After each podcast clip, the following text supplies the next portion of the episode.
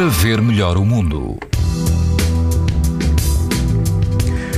Todo o país apresentou hoje risco muito alto de exposição à radiação ultravioleta. Na Madeira, o risco mantém-se extremo. Se estiver na linha de Cascais, na Praia da Parede, quase não há vento e a água ronda os 20 graus. O risco de exposição aos raios ultravioleta é muito alto.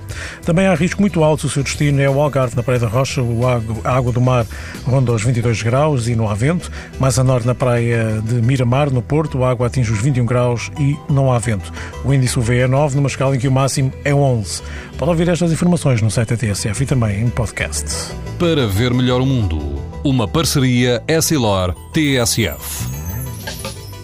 Os raios solares podem provocar lesões nos olhos das crianças e dos adultos. Proteja-se e aos seus filhos com lentes Essilor Proteção Total. Uma visão saudável neste verão Essilor. Essilor. Para ver melhor o mundo.